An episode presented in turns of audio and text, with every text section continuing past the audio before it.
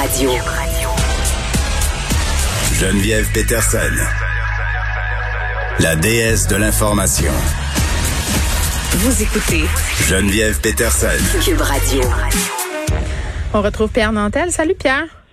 Bonjour Geneviève. Écoute, est-ce que tu es comme moi assez dubitatif par rapport aux consignes euh, de Noël et en particulier en ce qui a trait aux personnes âgées? Parce que là, on se demande qu'est-ce qu'on va faire euh, avec nos grands-mères, nos grands-pères, nos mères, nos pères. Ça dépend de l'âge qu'on a, là, qu'on va aller les chercher ou pas. Ça va être quoi euh, les conséquences? Absolument. Je trouve ça, euh, honnêtement, tu sais, quand quelqu'un s'occupe bien des choses, là, quand il y a un vrai capitaine ou une capitaine euh, à la barre, ça se peut qu'il y ait des matelots qui s'endorment. Puis là, moi, j'ai l'impression quand même que, à cause que les gens ont l'impression dans l'équipe de François Legault, que M. Legault assure toujours, puis encore aujourd'hui en conférence de presse, il assurait bien. On dirait qu'il y a du monde qui dort au gaz au niveau du message. Hein? Il peut pas tout faire. Alors, il faut que le message soit précisé. Et là, aujourd'hui, déjà, on a annoncé une nuance. Bon, c'est pas quatre journées de fête, c'est deux journées sur quatre. Il est trop tard. Il est trop tard. On nous a dit quatre.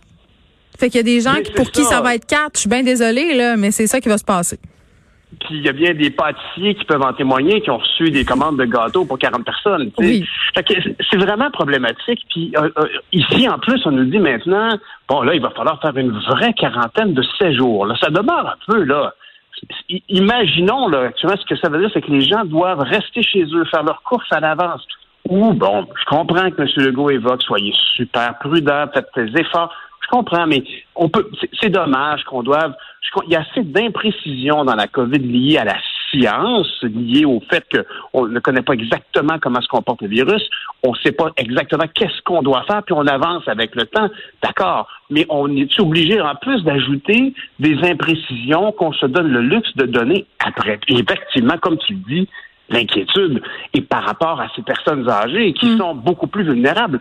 J'ai entendu aujourd'hui le ministre Christian Dubé évoquer qu'ils allaient émettre un guide dans quelques jours, d'ici une semaine environ, pour les CHSLD puis les RPA. Ouais. Bon, c'est une bonne idée parce qu'effectivement, il y a beaucoup de conseils. Il va falloir, euh, euh, euh, comment je dirais, euh, étré- rétrécir le plus possible les marges de manœuvre Mm. pour qu'on puisse savoir quoi faire, quoi dire. Oui, puis- Qu'est-ce qu'on va faire avec des personnes âgées qui arrivent? Dans une fête de famille? Mais On a déjà l'image de grand-papa ou grand-maman qui est dans un coin, qui entend pas bien avec son appareil auditif, c'est puis qui peut pas, qui peut pas participer pleinement à la fête, puis qu'il faudrait pas qu'il prenne le bébé, puis finalement, ben maudit, il aurait dû rester chez Ben, eux. tu sais, euh, parlant euh, de ça, là, parce que je me dis, en dehors d'aller chercher grand-papy puis de l'emba- tu sais, de le- de l'enferroiper dans le sarendra puis de le laisser dans son carré, là, je veux dire, Ben oui. en dehors de ça, ça va être un peu compliqué puis on veut pas ça non plus. Tantôt, j'avais euh, Benoît Barbeau à l'émission euh, qui est virologue puis je lui parlais de cette situation-là puis on se disait ensemble a peut-être une bonne solution puis c'est ça, c'est moins le fun, là, mais nous, allons visiter. Tu sais, allons-y euh, parce que quand on, on se rend euh, au CHSLD ou dans la ressource euh, privée pour personnes aînées, les fameux RPA, ils nous prêtent l'équipement de protection. Tu sais, ces jaquettes, ces visières, c'est tout ça.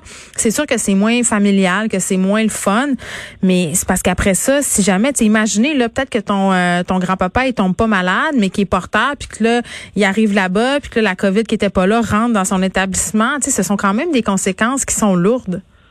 Ah, t'as, absolument raison. Puis je peux te dire que moi, c'est exactement ce que je pense. C'est-à-dire qu'une personne qui revient potentiellement contaminer un milieu de vie où les gens sont si fragiles, c'est un très gros problème. Alors, comment éviter ça? Évidemment, on comprend, tu sais, Marguerite Blais était toute contente de dire que, bon, les personnes aînées, vont, les personnes âgées vont avoir de la visite. Mais c'est vrai que c'est le fun. Mais, je veux dire, il y a beaucoup de, c'est bien fun, mais il y a quand même beaucoup de risques et de conséquences en, en vue. Alors, qu'est-ce qu'on va faire? Est-ce que, par exemple, est-ce que c'est mieux, comme tu dis, d'aller visiter?